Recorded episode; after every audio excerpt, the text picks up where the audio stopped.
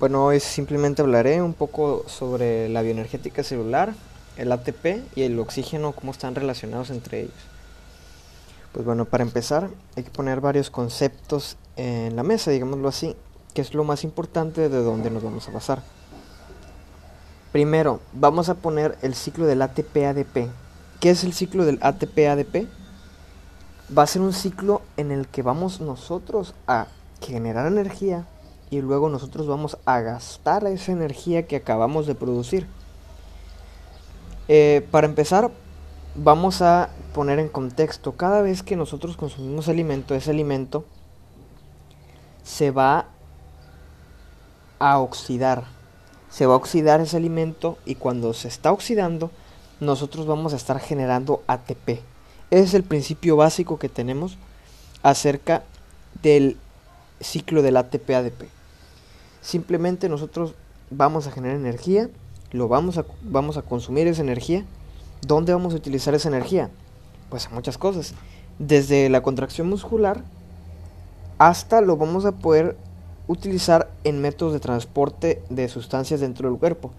Eh, métodos de transporte activo como, como una bomba sodio-potasio, bomba potasio-hidrógeno, en la cual vamos a estar gastando pues ATP para realizar las funciones. Mm, también vamos a gastar en vías anabólicas, recordemos, catabólicas destruyen, las vías catabólicas nos van a generar energía y las vías anabólicas normalmente nos van a gastar energía porque vamos a estar haciendo síntesis de nuevas moléculas. Entonces, eh, no solamente existe el ATP, también existe GTP, UDP, eh, en general muchos otros eh, compuestos que tienen enlaces de alta energía. Pero la moneda de cambio en general, o sea, digamos el dólar, va a ser el ATP. Mientras que el peso lo vamos a tener representado como otras monedas de cambio que sería algo como GTP. No deja de ser un, un una sustancia con un enlace de alta energía, con un enlace de alta energía, pero no nos va a servir en todas las situaciones. Por eso, por ejemplo, en el ciclo de Krebs, en su fosforilación a nivel sustrato, que sería el GTP, va a pasar ese GTP y se va a hacer GDP a, a, a un ATP. ¿Por qué? Porque si nosotros vamos a otros lugares, vamos a necesitar otras monedas de cambio. Y bueno, ya entrando un poco sobre la homeostasis del ATP, eh, básicamente vamos a utilizar tanto hormonas como muchos, muchas cosas que en general simplemente vamos a, oxidar combustibles y los vamos a convertir, o sea, combustibles sería proteínas, lípidos, carbohidratos, los cuales los vamos a hacer nuevamente eh, energía para nuestro cuerpo que, que pueda hacer contracción muscular, como ya dije, eh, gradientes de sodio, eh, transporte activo de bombas de sodio-potasio. Pero bueno, vamos a tener un concepto muy importante. Eh, la oxidación va a generar un proceso, un proceso exergónico. ¿Qué es exergónico? Libera energía. Eso es lo que yo mencionaba de la oxidación. Básicamente va a ser por medio de catabolismo. Nos va a deshacer algo, digámoslo así, y eso que deshicimos, eso que nosotros degradamos, nos va a producir energía. Y bueno, ya que tenemos liberada energía, vamos a tener un concepto que se llama cambio en la energía libre de Gibbs. Esto es muy importante porque esto va a ser la energía que tenemos libre.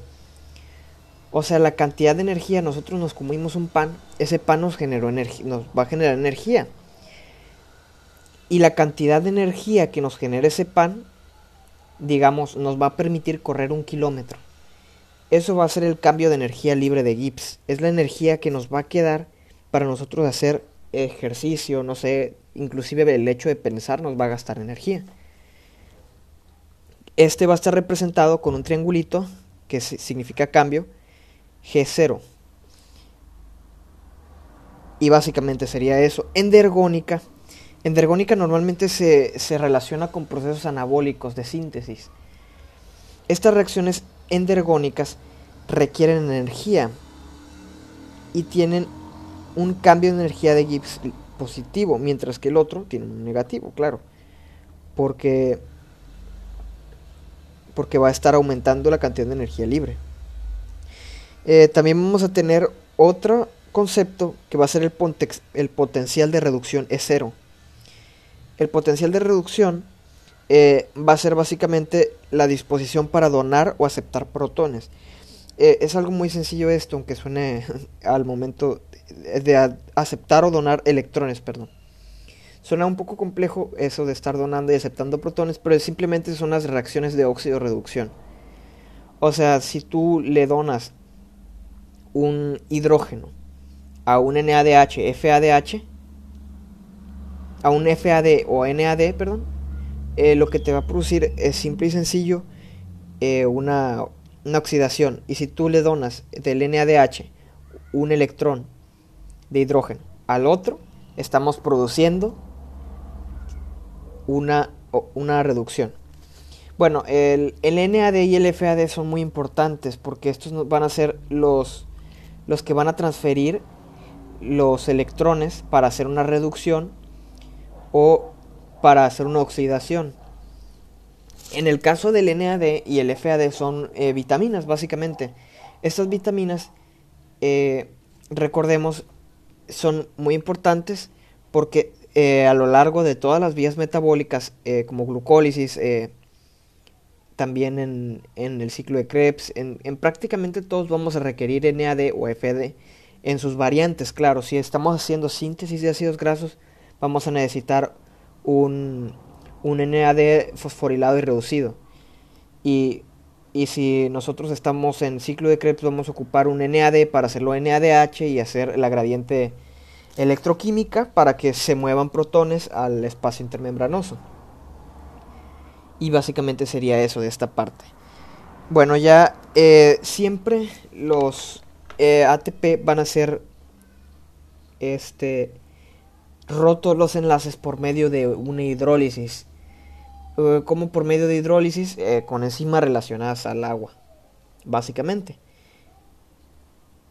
Y vamos a tener muchos tipos de reacciones, los cambios de energías libres, reacciones exotérmicas, endotérmicas. Las exotérmicas liberan energía, endotérmicas, pues no, digo, exotérmicas liberan calor, endotérmicas no van a liberar eh, digo, calor. ese calor liberado, pues no se va a liberar realmente porque estamos haciendo una síntesis, no estamos, eh, por ejemplo, si nosotros no es lo mismo que unamos una madera con otra, si estamos haciendo carpintería o algo así, pegamos, no sé, con pegamento una madera con otra, eh, realmente no nos va a generar eso calor. Pero si nosotros quemamos esa madera, nos va a producir calor. Y pues en general, eh, obviamente nos va a llegar a generar energía en el caso de, de las reacciones exotérmicas. Y en las endotérmicas están relacionadas con el anabolismo eh, lo cual está relacionado con la síntesis de nuevas sustancias. Vamos a tener muchos tipos de gastos de ATP, digámoslo así, muchas transformaciones de energía para hacer trabajo mecánico y de transporte. En general vamos a poner en contexto la, el trabajo mecánico que se realiza con la contracción muscular muy sencilla. Cada vez que nosotros movemos se tiene que mover algo llamado, algo llamado cabeza de miocina. Recordemos, eh, la, la, contracción muscular está realizada por dos proteínas, que sería la actina y la miocina, que tienen su estructura helicoidal.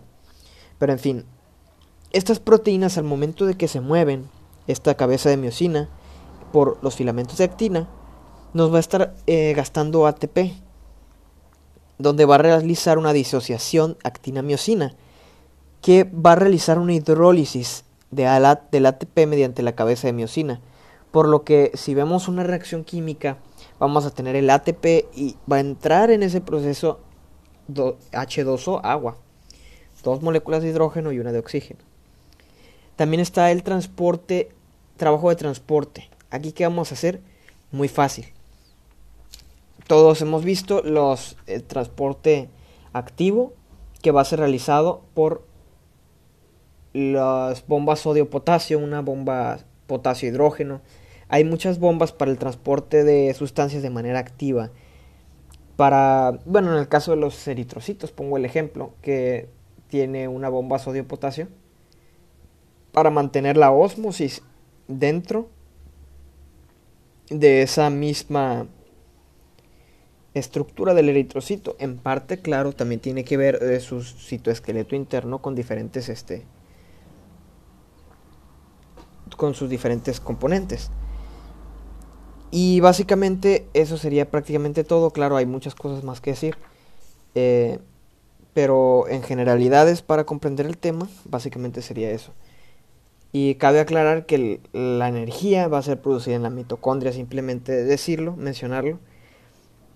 Eh, los ATPs van a ser producidos en la mitocondria una parte y la otra va a ser producida en el citosol. Eh, la glucólisis eh, se realiza en el citosol y todo el resto de las vías metabólicas, ya sea beta-oxidación de ácidos grasos, ciclo de Krebs, bueno, aunque el ciclo de Krebs no produce, ¿no? Pues nos va a producir NADH y FADH para pasarlo a la, a la cadena de transporte de electrones y que se produzca a través de la ATP, ATPasa que está en la membrana mitocondrial interna. Y pues eso sería todo. Muchas gracias.